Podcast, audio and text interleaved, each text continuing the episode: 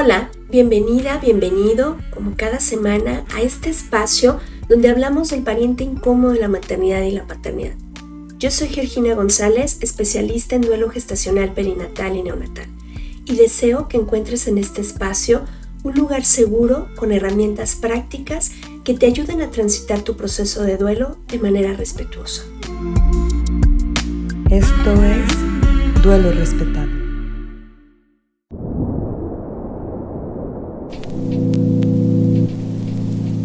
Hoy nos encontramos con mi querida Clara. Clara, ¿cómo estás? Bienvenida. Ella es Clara, Meira.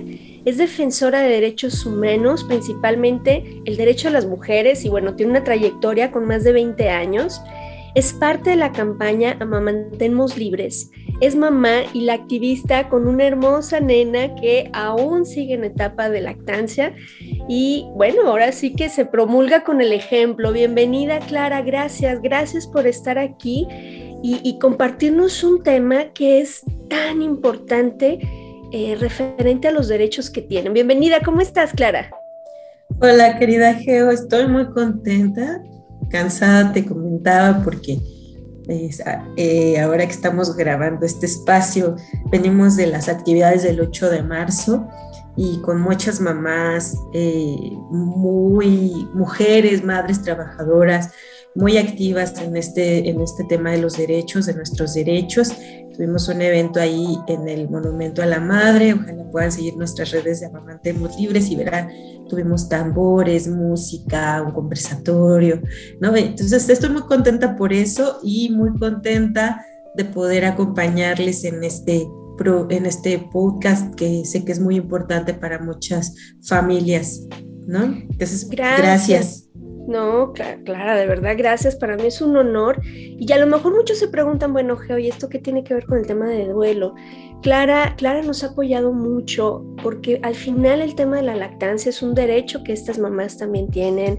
Y, y al final, pues dentro de toda esta vulnerabilidad que vivimos cuando nuestros hijos fallecen, pues las personas se enfrentan a un proceso de duelo eh, pero muchos de sus derechos, Clara, son muy violentados, son vulnerables, principalmente el derecho a la información. Yo creo que al ser un duelo tabú, a quienes les toca vivirlo no saben que tienen derechos. Y en esta ocasión a mí me gustaría que nos compartieras cuáles son los derechos en caso de un fallecimiento fetal o una muerte perinatal que tienen estas mamás, estos papás, estas familias, porque a veces quien, tiene que entrar al quite es la tía, la hermana, la prima, ¿no? ¿Cuáles son esos derechos? Porque de pronto pareciera que no existen. Eh, primeramente, todas las personas, en este caso las mujeres, tenemos derecho primero a tratos dignos, ¿no? En el caso del tema de salud, en el caso del tema cuando estamos en el parto.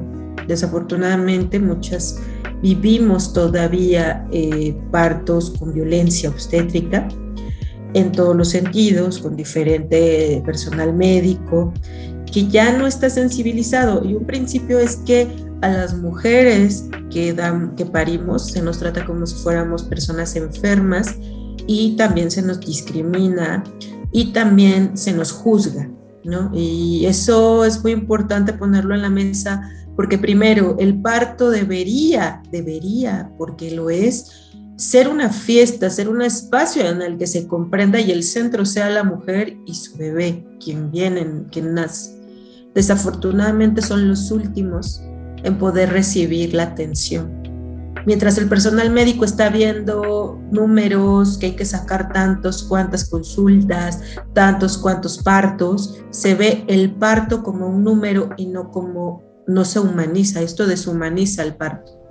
Entonces eso es súper importante tenerlo en cuenta porque el primer derecho de la mamá es a tener, de la mujer como tal, es a tener un parto eh, digno. Y esto implica que podamos tener información clara, suficiente y que cualquier duda nos la puedan resolver cualquier método quirúrgico que se haga, que se practique, llámese episiotomía, llámese cesárea, llámese este, inyección de eh, eh, anestesia, tienen que informarnos.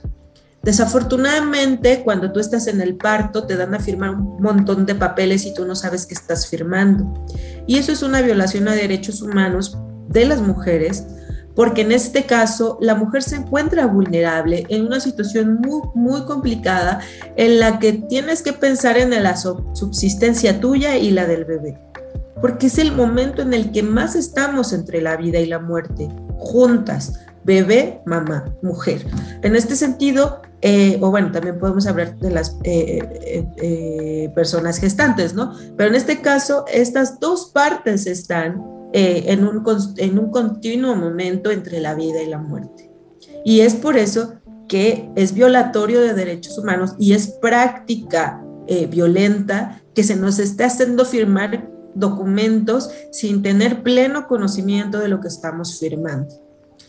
Luego, en, caso, en el caso de que eh, nuestro bebé no nazca vivo, eh, viva, pues en esta, en esta parte es importante saber que seguimos teniendo el derecho a la información, el derecho a un trato digno, el derecho a que mis familiares puedan saber qué está sucediendo para que yo tenga un soporte al interior del hospital, a que se me trate con, dignidad, a que no se me maltrate, porque si de por sí ya el parto es algo complicado, todavía recibir malos tratos es una situación muy complicada. Y esto también hay que decirlo en el caso de mujeres en situaciones de precariedad, mujeres que no tienen recursos económicos, familias que no tienen recursos económicos, es como si estuvieras en una carnicería es como si de pronto entras, entras y tienes que salir, ¿no? Y ya, o sea, no, no hay un trato,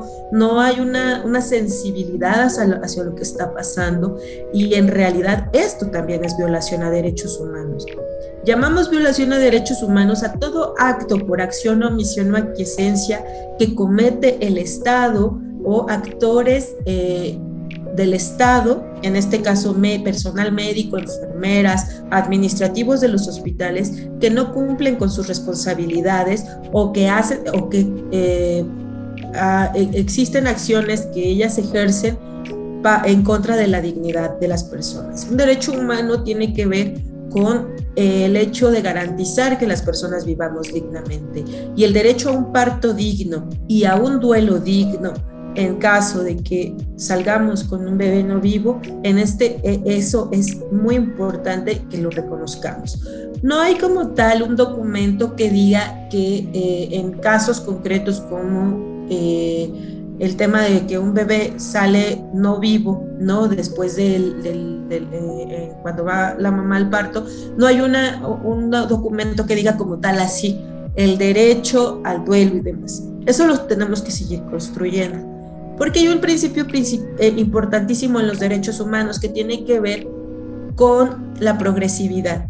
Es decir, los derechos que no están escritos dentro de documentos, todas aquellas acciones o necesidades que las personas tengamos, en este caso las mujeres, las familias, para poder vivir dignamente y en este caso trascender dignamente esta situación, vivirla con dignidad, podemos exigirlo. Y en este caso puede ser a través de comisiones de derechos humanos, puede ser a través de, em, a través de incluso de instancias de contralorías dentro del hospital, poner quejas, ¿no? Eh, y diferentes acciones, incluso organizativas, como el hecho de que saquemos comunicados, que nos organicemos con otras familias para poder exigir que estos derechos se cumplan o por ejemplo, en el caso de nosotras que estamos en la campaña Mamantemos Libres, cada vez que sale cierto derecho, pues la idea es que también, o, una necesidad que sabemos que tiene que ser un derecho, pues lo empezamos también a, eh, eh, de alguna manera, enunciar para que esto se vaya pudiendo poner en diferentes leyes. En el caso de México todavía es un pendiente muy grande. Hay algunos países que yo veía que ya de alguna manera hablan de derechos eh, específicos en el caso de que un bebé no salga vivo del parto eh, o que fallezca después del parto o que alguna de las circunstancias que tú lo que esperas es salir con tu bebé y con esta esperanza de haber esperado eh, meses para poder para poder estar con tu hija, con tu hijo, y esto no sucede. Y en ese sentido, lo que no tenemos lo que no esperamos. Esperamos que esperamos que salgamos y que nos vayamos contentas a nuestras casas, pero no esperamos irnos con las manos vacías. Y en este irnos con las manos vacías hay un proceso de comprender qué significa ese vacío, que es el duelo y desafortunadamente, y darle nombre y darle un tiempo y, que, y, que esas emociones se vayan encauzando y afrontar esa situación que no todas esperamos. Pero eso desafortunadamente se ve vulnerado, vapuleado y condenado y eh, lastimado por las mismas autoridades de los hospitales, por el personal médico.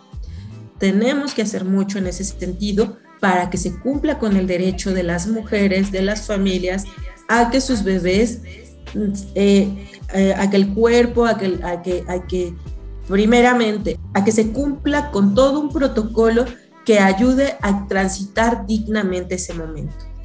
Un protocolo de información, de entrega de restos, o en este caso de, cuerpo, ¿no? Entre, para no decir restos, entrega del cuerpo, de lo que, eh, eh, para poder tener un, un, momento de despedida, que en este caso sería eh, la velación del cuerpo, la integración, y después poder sepultar o incinerar o lo que decida la familia.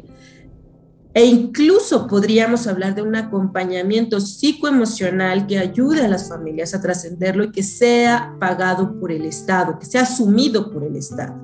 Porque centralmente el Estado tiene esa obligación, se ha desobligado en el sentido del cuidado de los, de los hijos, cada vez adelgazando más el sistema de guarderías, por ejemplo, y en esto ni siquiera es algo que se, que se le ocurra poner, ¿no? Entonces, eso lo tenemos que exigir, eso lo tenemos que sacar a la luz, porque si no lo hacemos, va a seguir en estas mismas condiciones o en peores condiciones. Y es que al final, Clara, es un tema también que atañe a la salud pública, porque una mujer que sale tan violentada, y aunque no salga violentada, sales con el corazón destrozado, ¿sí? Y, y pensar entrar en un siguiente embarazo genera mucha angustia. Entonces, a veces caemos en embarazos de alto riesgo que también llevan pues todo el tema de la salud. Entonces creo que a veces no se mira el panorama completo, es como pues que le eche ganas y se vuelve a embarazar y ya está. Ahora quiero, quiero recalcar aquí que no solo las mujeres cuando llegan en un estado eh, o cuando su gestación es muy avanzada tienen derechos, también la que llegó por un legrado, la que llegó eh, a atención y, no cubre ni los 500 gramos de peso su bebé, ni las 22 semanas de gestación, y entonces todavía son más, más silenciados, ¿no? Yo recuerdo en alguna ocasión que me tocó dar capacitación con equipos de dulas y de médicos, y una de las dulas me decía, es que hoy, hoy no hay nada aquí, hoy nada más hay legrados, yo creo que ya me voy. Y le digo, espérame, hoy, hoy quien más te necesita son estas mujeres porque están asustadas, porque nadie les ha explicado, porque salen, como bien lo dijiste, como carnicería, sales en cuanto puedes caminar, bueno, reina Dios, vete a tu casa porque necesito la cama. Y, y, nadie les explica, nadie le dice que lo que siente es natural, que tiene derecho a llorar, que tiene derecho a quebrarse, que si quiere un familiar, todo esto que, de pronto damos por sentado que no pasa nada y se invisibiliza, trayendo como consecuencia pues un, un, impacto en la salud emocional, en la salud mental de esta mujer, en estos silencios. Y en este sentido hay otro punto que es bien importante, Clara, los trámites. Los trámites son un tema que desgasta mucho a quienes se enfrentan a esta realidad de despedir a sus hijas y a sus hijos, especialmente aquellos relacionados con la entrega, con el manejo, con el traslado de los restos de sus bebés, porque no siempre te los quieren entregar, porque tiene que ser dentro de determinado tiempo, de lo contrario, bueno, el, hospital puede disponer eh, de este cuerpo o, incluso cuando son muy pequeñitos, el que te digan que es un desecho patológico, pues la verdad es que mm, no ayuda, ¿sabes? Genera mucho, mucho dolor que lo manejen así. quizá para alguien es eso, pero eh, para ti era tu mundo. Tal vez era muchos años de intentarlo, eh, tal vez era la última esperanza, tenías puestas ahí muchas ilusiones y que te digan, bueno, ya, pues es un desecho patológico y claro que no te lo puedo dar, genera mucha ansiedad. ¿A dónde podríamos dirigirnos o qué instancias podrían apoyarnos con el tema de los trámites? Porque además son a contrarreloj y no te dicen, mira, aquí en esta oficina te ayudan a hacer esto o aquí puedes recurrir a esto otro. Es los papás están en shock porque normalmente le toca al papá o a los familiares de la madre. Ve y busca y resuelve y firma, como tú decías, y llena todo el papeleo y, vamos a ver si te entregamos los restos, ¿sí? ¿A dónde se pueden dirigir, Clara? Bueno, Gio, yo creo primeramente que, como te decía hace un momento, al no reconocer este momento, al darle la vuelta al proceso de duelo, Primero también hay que reconocer que, como tú nos lo decías en una clase de PILU, ¿no? Eh, hay un porcentaje importante de, de, eh, bebés o en el caso de embarazos que no llegan a su término o que fallecen eh, poco tiempo después del nacimiento. Y esto es una realidad. Es una realidad a la que el Estado no tiene que darle la espalda, incluso nosotras como sociedad. Y ahí hay un llamado tanto a la cuestión, a, las instancias sociales, a las organizaciones que trabajamos por los derechos de las mujeres y a las organizaciones que trabajan también por los derechos de las niñas y los niños. Puede haber discusiones en el tema, por ejemplo, eh, entre feministas, porque yo me declaro feminista, pero también es cierto que cuando hablamos de un embarazo deseado, entonces estamos hablando eh, de que eh, en ese sentido hay que acompañar todo el proceso de parto y de lo que la mamá está decidiendo, la mujer está decidiendo. O en el caso, por ejemplo, eh, de también yo recuerdo como esta parte de, los, de, los, de los legrados o abortos practicados, también hay dulas que se dedican a esta parte, ¿no? ¿Por qué? Porque no estamos hablando de cualquier cosa tan tan importante es la decisión de, ser madre como la de no serlo. Y ahí entra mucho el tema de acompañamiento psicoemocional. Si hay una compañera, una mujer que dice yo no quiero, está bien, se respeta. Pero si hay muchas compañeras que dicen yo sí quiero tener un acompañamiento, debería de estar ese acompañamiento. Algo que no está del todo eh, visto, o más bien como nombrado dentro del protocolo de atención a, abortos o legrados es eso, el acompañamiento psicoemocional. Es como tú entras, sales y ya te encargas tú del otro. Y no, también es un tema de salud pública. esto del, a, lo que iba es que tenemos todavía mucho por caminar. Ahora mismo no hay una instancia dictada por el Estado a la que tú te puedas acercar para que le digas, te toca hacer esto. Pero lo podemos ir construyendo. Tenemos que construirlo para nosotras, para, para las familias. Y esto tiene, yo he visto algunas experiencias en otros países donde ya se declararon sentencias de familias que han solicitado los cuerpos, los restos, para poder eh, hacer los funerales necesarios y a la despedida necesaria de sus hijas e hijos.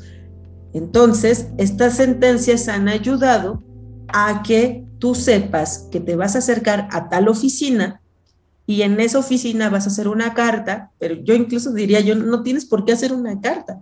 Es mi, mi esposa, mi familiar está en, en tal eh, área. Eh, mm, el parto terminó, pero en este caso vamos a tener que hacer un duelo porque en este caso el bebé pues no sale vivo. Necesitamos que se haga todo el proceso de funerario. ¿Cómo hacemos? Incluso tú no tendrás por qué ir a preguntar. Una vez que tú sales con esta situación, el personal médico, en este caso trabajo social o la instancia encargada desde el hospital, pero en este caso podemos poner a trabajo social, informa a los familiares qué es lo que se debe de hacer para poder llevar a cabo los funerales.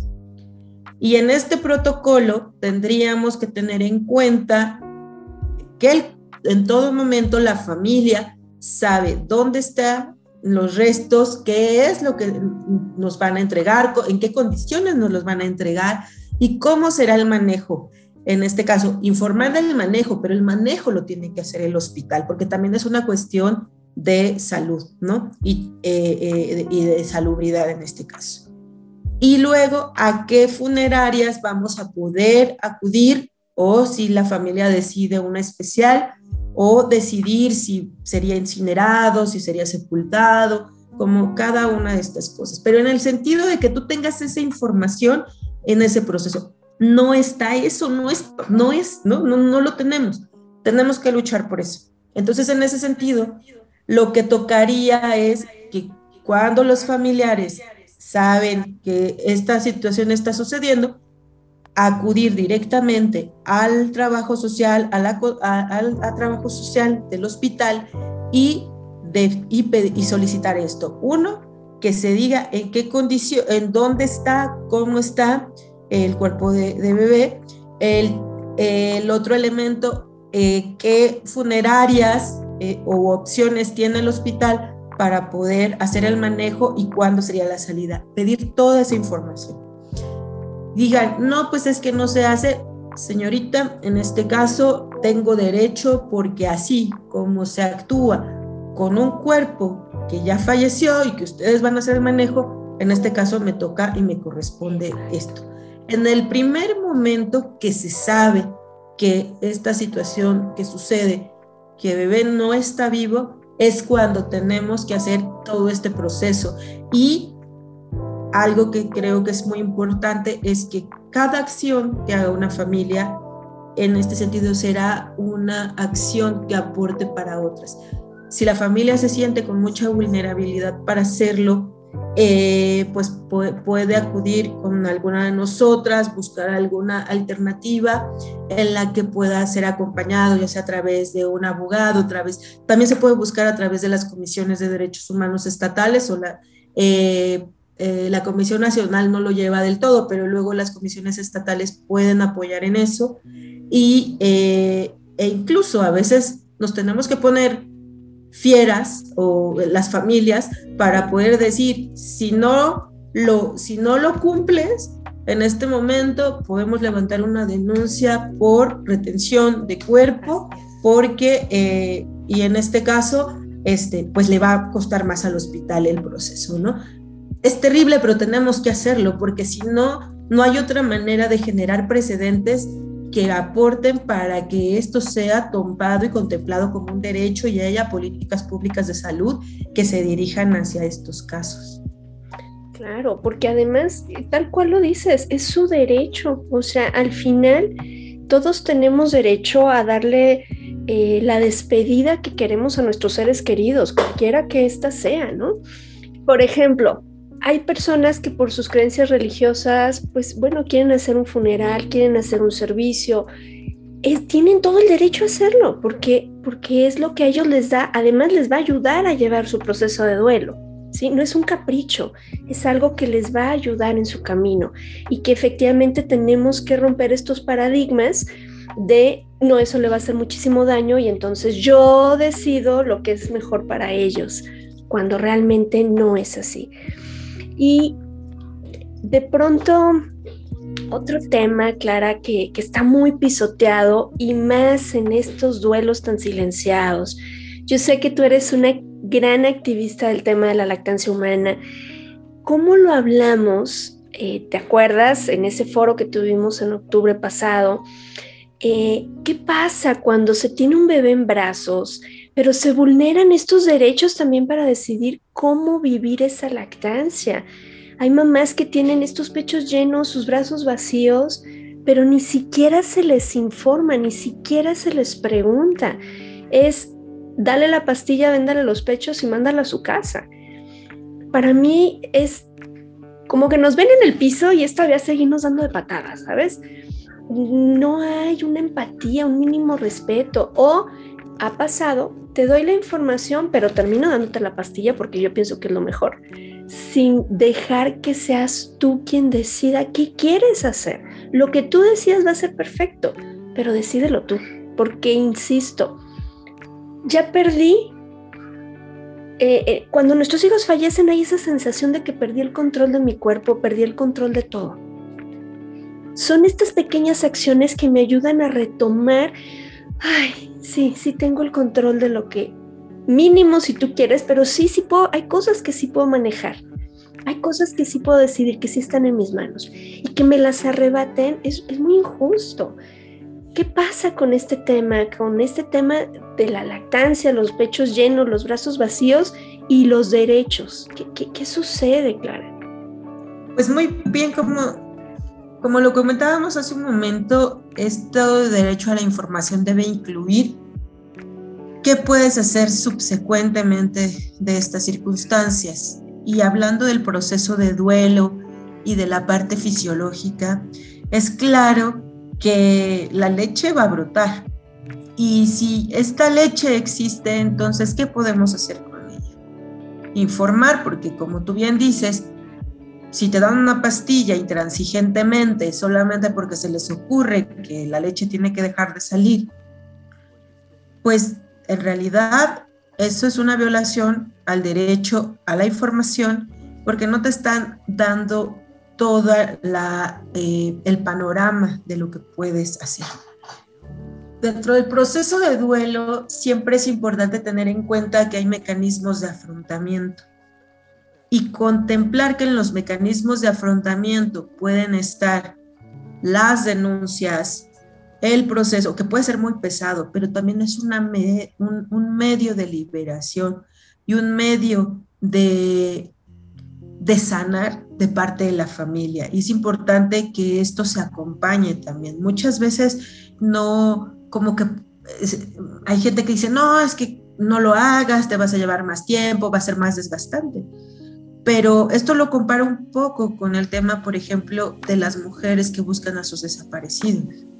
Sus mecanismos de afrontamiento son buscar a sus hijos.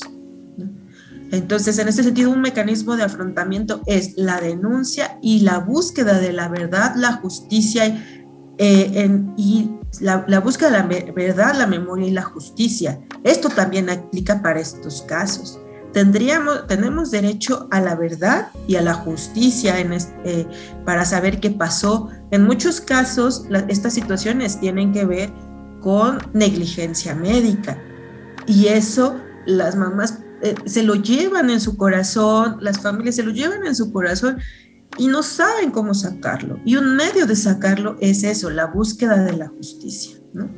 Y en ese sentido, otro mecanismo de afrontamiento también lo es la extracción de la leche y el aporte de nuestra leche a bancos o en este caso a reservas de leche que puedan servir a otras niñas y a otros niños que desafortunadamente en nuestro país los bancos de leche son un pendiente muy grande porque no existen suficientes. Y solamente podemos hacer uso de bancos de leche para niñas y niños prematuros, pero no para casos en los que mamá no puede amamantar, como se habla de cáncer de mama, como cuestiones de hipertiroidismo, para cuestiones de eh, alguna situación como hipoplasía y demás. O sea, hay casos en los que mamá quisiera amamantar, pero no puede y no quiere darle fórmula. Entonces, lo mejor sería una leche que sabemos que es bien manejada, que tiene la reserva y en ese sentido también, y eso se ha comprobado, una mamá que dona leche para otras y otros niños es un mecanismo de afrontamiento que le ayuda a florecer y también a que su duelo sea mucho más vivible y tener un proceso de duelo digno. Si mamá dice, bueno, yo no quiero donar, denme la pastilla, eso es otra cosa.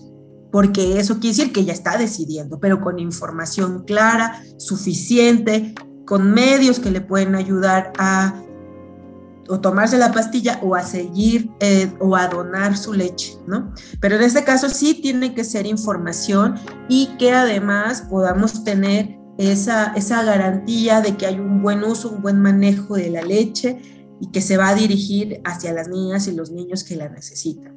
Tenemos también mucho que trabajar todavía en ese sentido, en buscar la generación de bancos de leche, un buen manejo de los bancos de leche y que se abra la posibilidad de que otras niñas, niños y, familias puedan acceder a, esta, a este derecho, porque al final de cuentas también es un derecho.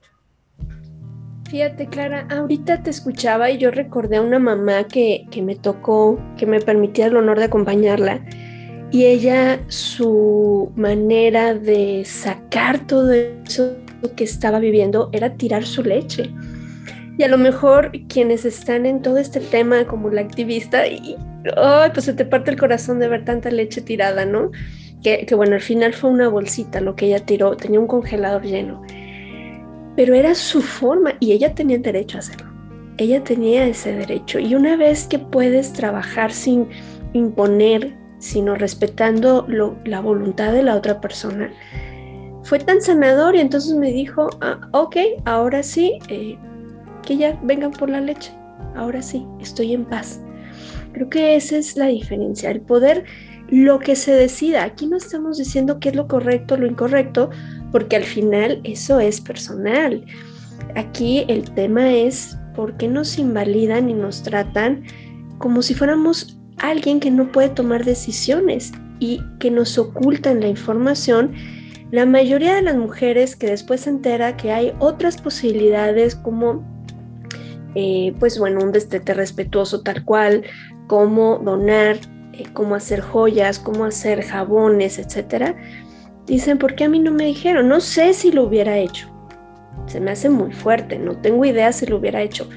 Pero el, punto de, de tú tener el sartén por el mango y decir, yo puedo decidir, eso cambia dentro de ese momento tan caótico donde sientes que nada tiene sentido.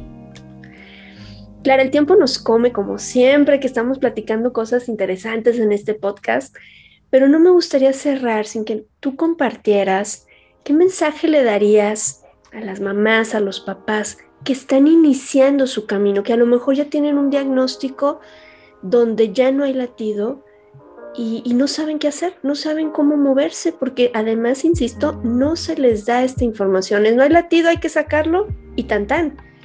Pero no se les habla que tienen derecho a la creación de recuerdos, que tienen derecho a que les entreguen el cuerpo, que tienen derecho a, a servicios funerarios, etc. ¿Qué les dirías, Clara?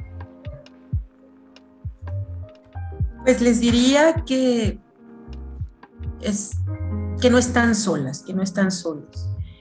Eh, yo sé que es muy fácil decirlo, pues, y más cuando estás viviendo estas circunstancias, pues no hay palabras que llenen ese vacío que se siente o que te puedan consolar lo suficiente.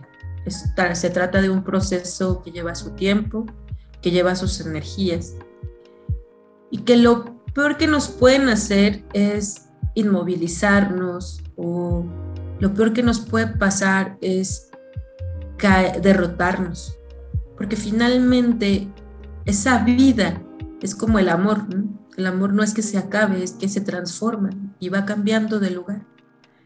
Y en este sentido esa vida puede seguir dando vida a otras vidas, incluso a las nuestras.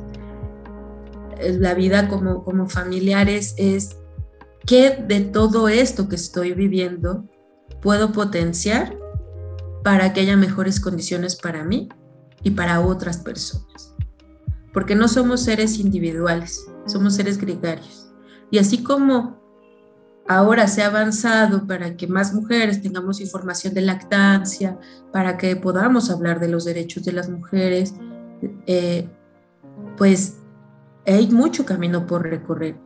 Y si en este caso las familiares, los familiares pueden aportar ese granito de arena desde ese dolor, que ese dolor se transforme en vida y en conquistas de derechos para otras personas, pues yo a lo que les invito es que también se acerquen a, organizaciones como Mantemos Libres, como en este caso eh, el trabajo que Geo estás haciendo con todo el tema de duelo perinatal, que sería importantísimo que a otras organizaciones que estamos trabajando estos procesos en, materia de derechos humanos también se acerque, porque algo que nos toca hacer a nosotras como organizaciones es informar acerca de este tema para que otras organizaciones, personas defensoras se unan a nuestras causas. No podemos seguir, y esto es un llamado también a la sociedad y a quienes defendemos y promovemos los derechos humanos, al mismo Estado, porque sí es un llamado al Estado, a quien le compete eh, el velar por nuestra dignidad, por mejores condiciones de vida para nosotras. Es un llamado a que miremos a estas eh, familias que además de pasar por situaciones complicadas, todavía queda un tramo por seguir luchando y no pueden luchar solas.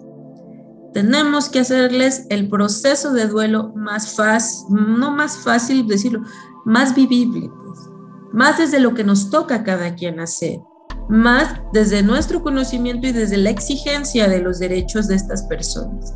En ese sentido, yo digo, no se sientan solas porque también a mí me ha tocado reconocer, yo no sabía del tema, gracias a Geo, gracias a que me he metido en todos estos temas de lactancia, he podido reconocer esta experiencia, esta lucha que hacen desde el momento en el que tienen que enfrentarse a las autoridades médicas para poder llevar lo mejor posible su duelo, eso ya es una lucha constante. Y nosotras nos podemos articular a ella y gracias a ustedes a cada una de ustedes que nos han dado a conocer esta realidad, es que podemos empezarlo a nombrar y tenemos que seguirlo nombrando. Ese, sería mi, mensaje. Yo no soy nadie para decirles hagan esto, hagan el otro.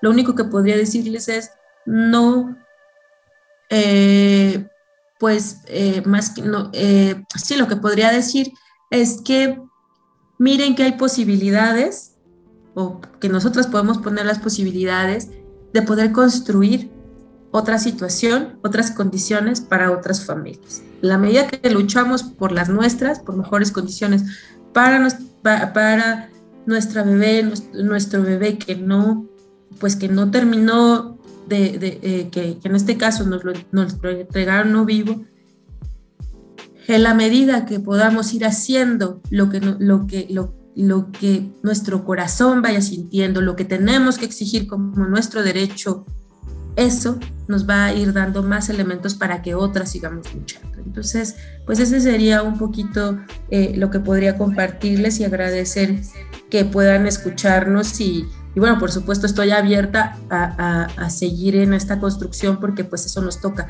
aprender todos los días para seguir en la exigencia de estos derechos.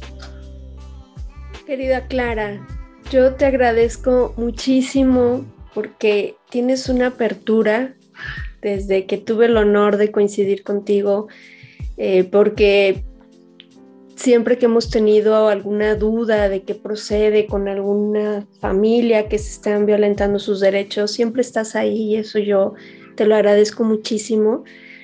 Y me encantan estas redes donde vamos construyendo y vamos incluyendo estas maternidades que son el pariente incómodo, porque es el lado oscuro de esta maternidad, pero es real. Estas, estas mujeres pasan por, por estas maternidades, no es la que nos gustaría, no es la que elegimos, no es la que anhelamos, pero es la que es. Y dentro de, esto, el derecho también a, reconocernos dentro del camino y del del grupo de madres en, todo este proceso, ¿no?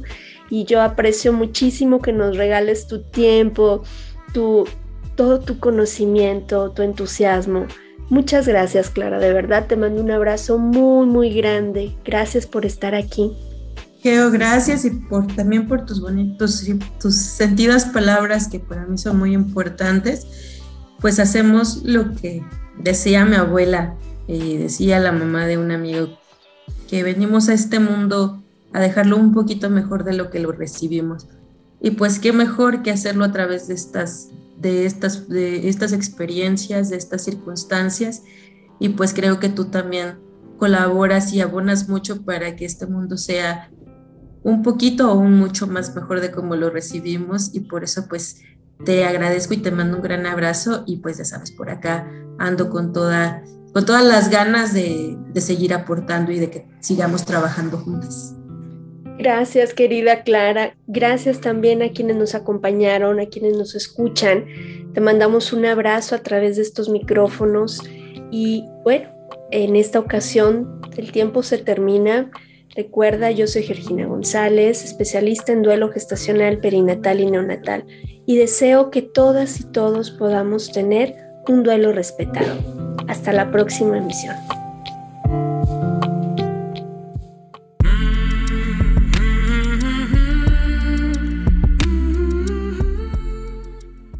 Programa es producido por Georgina González y Carla Rodríguez y narrado por mí, Georgina González.